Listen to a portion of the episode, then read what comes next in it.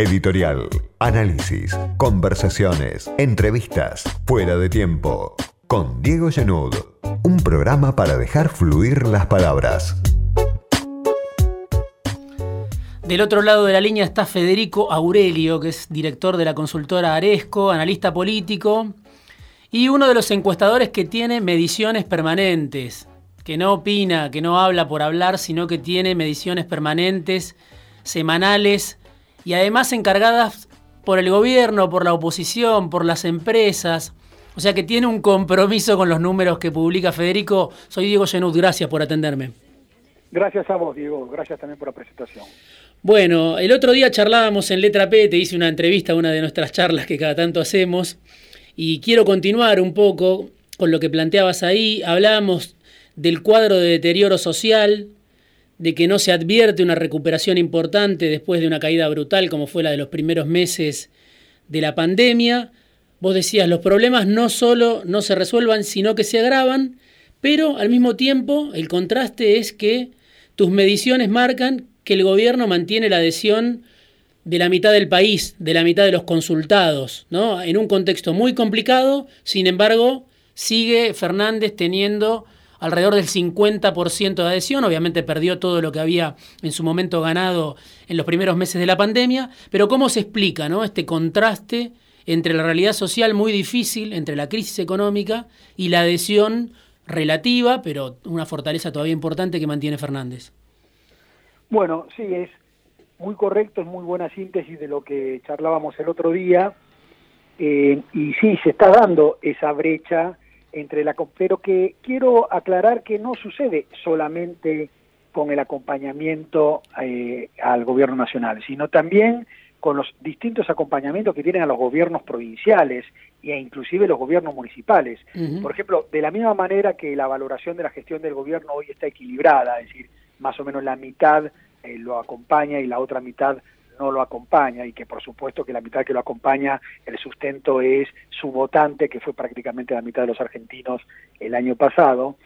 En, en líneas generales, en, el conjunto de los gobernadores, que justo acabamos de hacer una medición nacional muy importante donde medimos las valoraciones de la gestión de gobiernos provinciales, también tienen un mayor acompañamiento que deja acompañamiento, con lo cual también hay un sustento de una confianza eh, y de un acompañamiento, te diría, más político de las gestiones de gobierno que de la realidad de los problemas, porque todos sabemos que las problemáticas nacionales y provinciales eh, no hay una mitad de argentinos que consideran que se están resolviendo, ni este, mucho menos que se han resuelto.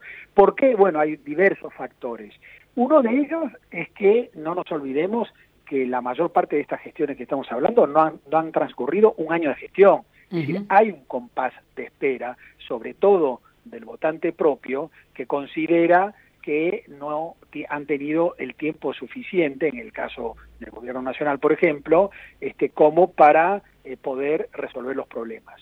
Entonces, cuando vos le preguntas, te dicen, la mayor parte de los que lo acompañan no te dicen está resolviendo los problemas, hay algunos que sí, que consideran que ya se está resolviendo, pero otros te dicen eh, sabe cómo resolverlo, necesita tiempo. ¿no? Entonces, el sustento del acompañamiento es la confianza y la expectativa de que a lo largo del tiempo se van a ir solucionando los distintos problemas que este, los argentinos tenemos.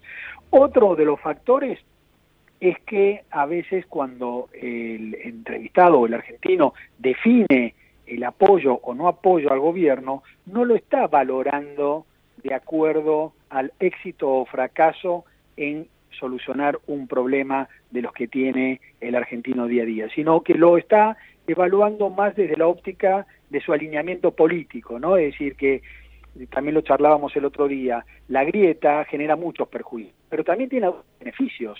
Digo, hmm. para actores, la grieta permite que muchos, los que lo apoyan y los que no lo apoyan, más que poner ojo en si están resolviendo los problemas de verdad en el día de los argentinos, ponen en si el, sector de la guerra fue el responsable y puede hacer las cosas peor que uno y por lo tanto entonces tiene que tener un acompañamiento político al gestor actual. O lo que también charlábamos el otro día, cuando Cambiemos sacó 41% en la elección del año pasado, no es que el 41% de argentinos consideró que hizo las cosas bien, porque obviamente todos sabemos que se transitaron cuatro años muy complejos, pero sí hubo otros motivos por los cuales este, una parte importante, ese 41%, consideraba que era la, mejor elección para que no volviera el kirchnerismo. Y cuando hoy vos le preguntás, por ejemplo, a los que valoran negativamente la gestión del gobierno, el principal motivo, la mitad, en vez de decirte porque la economía no se resuelve, porque la inseguridad está peor, porque el coronavirus este, está cada día con más número de contagios, te dicen por el alineamiento político con el kirchnerismo. Entonces hay un aditamento político que para la crítica o para el apoyo permite tener este, en las distintas gestiones de gobierno núcleos de apoyo y núcleos de oposición, pero que, eh, que a su vez es un círculo vicioso entre ellos que se retroalimentan y que les permiten a los dos grandes espacios políticos, al deslindar la responsabilidad sobre el sector ajeno, seguir teniendo un apoyo importante. A mí me impactan mucho las mediciones que haces este, cuando empezás a desgranar ¿no? en preguntas esto que es hoy la principal preocupación de la sociedad o que aparece en las encuestas, no la economía, para casi la mitad de la población es la principal preocupación, pero uno de los últimos trabajos que vos me pasabas y, lo comenté y apareció también en la entrevista que hicimos, es que cuatro de cada diez ya no trabajan, o por lo menos hasta hace muy poco no trabajaban. Cuatro de cada diez que trabajaban antes de la pandemia ya no trabajan o porque perdieron el trabajo o porque no pueden trabajar desde su casa. El 53% de los trabajadores de menores recursos, que se supone muchos son votantes del Frente de Todos, vieron reducido su ingreso y además 6 de cada 10 consideran que la expectativa para la economía no es buena, o sea, no tienen perspectiva en el corto plazo de que este escenario de crisis se revierta. Digo, ¿Qué le está reclamando el votante oficialista, digamos, al peronismo en su conjunto? No hablemos solo del presidente o solo de la vicepresidenta, también está ahí el votante de masa. ¿Qué le están reclamando en este contexto donde la crisis les pega en la vida cotidiana y al mismo tiempo no hay esperanza de que esto se resuelva de un día para el otro? Bueno, es una buena consulta, porque la verdad que tal como indican esos números que surgen de nuestras investigaciones, la realidad laboral y económica es este, muy grave. Eh, recordar, recordemos que el principal factor, cuando uno le consultaba el año pasado del voto al frente de todos, eh, lo acompañaban principalmente aquellos que decían que iban a votar pensando en lo económico. Y aquellos que decían que iban a pensar votando, pensando principalmente en la inseguridad, en la corrupción, en el narcotráfico y demás, votaban a Cambiemos. Es decir, que ya en aquel momento, donde por supuesto que la situación económica era muy mala durante la gestión Macri, eh, el principal factor del apoyo a este gobierno era la esperanza de que hubiera un mejor manejo de la economía. Pero claro, después vino la pandemia. Sí. Y de la mano de la pandemia, la economía no solamente no se recuperó, sino que se deterioró mucho más grave aún. Entonces, eh, y como vos bien relatabas de estos datos, el más castigado son los niveles económicos más bajos, que a su vez son los que acompañaron en mayor medida al gobierno actual. Con lo cual, lo que hay es una demanda doble de la necesidad de que este, el poder adquisitivo y, el serio daño en los bolsillos de los argentinos que está generando esta situación económica mejore.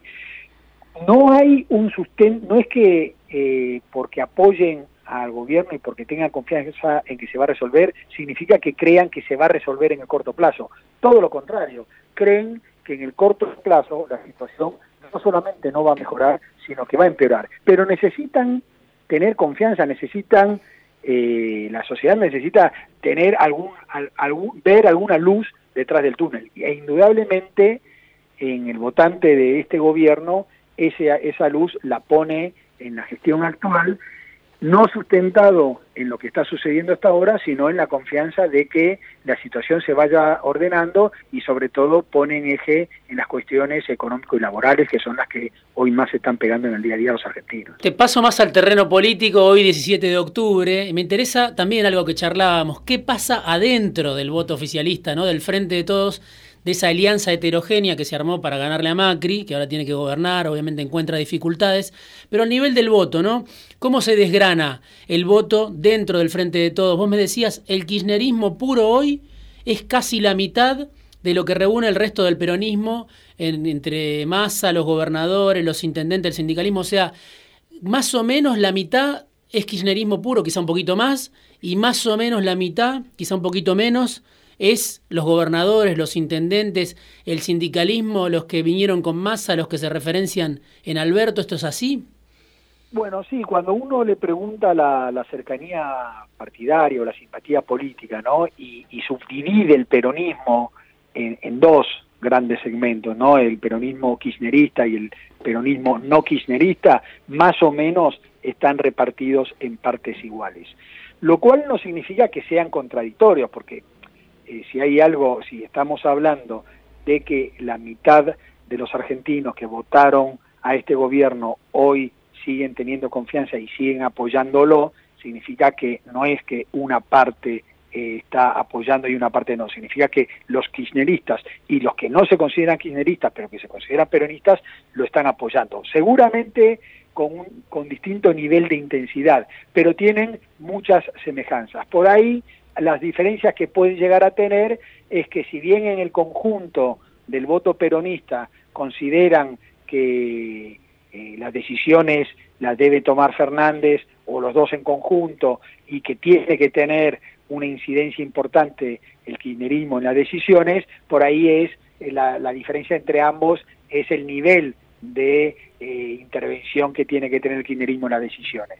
Pero hoy no hay una contradicción. Hoy te diría que una de las fortalezas que está sosteniendo el apoyo a la gestión de gobierno es justamente la fortaleza que está mostrando el Frente de Todos, no solamente en esta división peronismo kirchnerista y peronismo no kirchnerista, sino los distintos actores que compusieron el Frente de Todos, como Sergio Massa, como los frentes progresistas y demás, son parte de la gestión de gobierno, no están mostrando diferencias internas públicas, por más que seguramente deben tener distintas opiniones de criterios en muchos temas, pero igual este, generan consensos para la toma de decisiones y hoy no se vislumbra un desmembramiento del frente de todos, lo cual este, para el frente en vistas a las elecciones del año que viene va a ser un factor esencial. Nosotros lo charlábamos siempre este, durante los meses previos a, a la elección 2019.